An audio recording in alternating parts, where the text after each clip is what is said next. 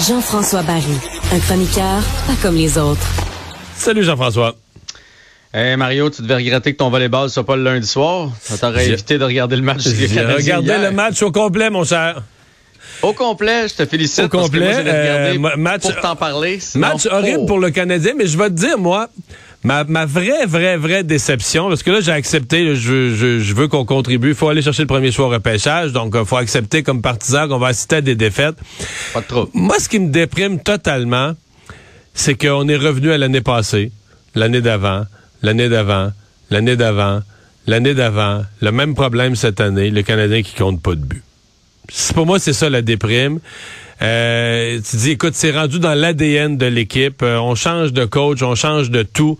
Le Canadien comptait pas de but l'année passée, comptait pas de but l'année d'avant. C'est devenu la norme. Le Canadien est une équipe qui compte pas de but. Puis cette année, on a Caulfield, on a un joueur, mais le Canadien est devenu, écoute, depuis la mi-novembre, une équipe qui compte pas de but. Chaque but est un événement. Même ces, ces derniers temps, dans les matchs de 9-2, il faut pas se cacher, le Canadien a compté. Quand l'autre équipe mène par 5, par 4, par 5, par 6, l'autre équipe relâche un peu à défensif. À un moment donné, tu ramasses un petit but, un petit garbage but à la fin, là, un but facile.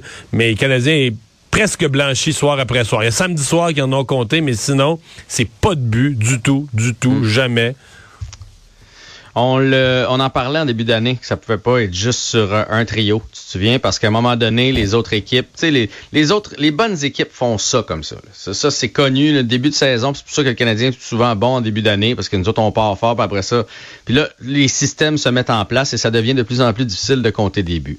Et là, le trio de Suzuki, il est muselé. Suzuki est moins bon, il a l'air fatigué, et lui muselé, puis les autres, il en compte pas depuis le début de l'année, Mario. C'est pas nouveau, c'est pas revenu.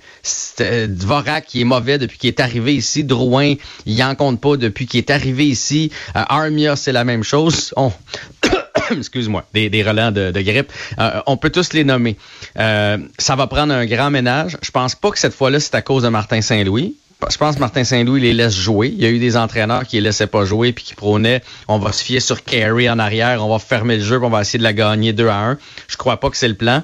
Le plan présentement, c'est que c'est un manque de talent à l'attaque un manque de talent à la défense parce qu'on sous-estime toujours que le jeu, il part de la défense. Lorsque l'ailier a une belle passe pour une sortie de zone versus lorsqu'il est, lorsqu'il l'a à hauteur des culottes ou dans baie vitrée pour partir, ça va beaucoup moins bien. Donc, on n'a pas de corps arrière et le pourcentage de buts qui se marque sur l'avantage numérique dans la Ligue nationale, c'est impressionnant. Le Canadien n'en marque pas non plus en avantage numérique, entre autres parce qu'on n'a pas de corps arrière. Et si tu as remarqué hier le Kraken, c'est un rouleau toutes les lignes peuvent compter. Fait que des fois, la première ligne, elle va pas compter, mais là, elle met du momentum dans la zone. Elle fatigue nos joueurs. La deuxième ligne arrive, même chose. Puis là, la troisième, elle, la récolte. On n'a pas ça chez le Canadien. On n'a pas de rouleau depuis des années. Puis c'est là qu'on se rend compte que la, ça va être long sais, on pensait en début d'année, hey, peut-être une reconstruction rapide. Finalement, Suzuki, Goulet, euh, Caulfield vont nous faire sauver du temps. Non, non, ça, ça va être long. Il manque beaucoup, beaucoup de pièces de puzzle. Et je ne sais pas si Martin Saint-Louis va avoir cette patience, soit du temps passe.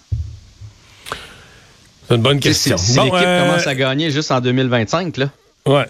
Ouais, c'est une bonne question. Hey, parle-moi du, euh, du, CF Montréal qui a eu une 24 heures assez difficile. Ah, ben un 24 heures, je, te dirais. Un 12 heures, oui, quasiment. Oui, un 12 heures, ça n'a pas été long, mais je veux dire, dans les dernières semaines, c'est assez difficile pour le CF Montréal, qui pourtant ont connu une, belle année. On avait le goût de s'acheter des billets pour aller voir, là, perd le coach, euh, perd des joueurs, vend des joueurs, accepte de l'argent en échange, fait des transferts. Et là, on y va de cette bourde hier. Donc, on, on donne un poste à Sandro Grande, qui a déjà fait partie de l'Impact de Montréal. Euh, et, bon, ça fait un bout de temps qu'il est entraîneur euh, dans les mineurs, tout ça. Puis on lui donne le poste d'entraîneur euh, de la réserve, donc de l'équipe de réserve. Et là, ben ça, Sandro Grande, c'est le joueur qui avait tweeté euh, lorsque Pauline Marois a failli se faire euh, tuer au Métropolis.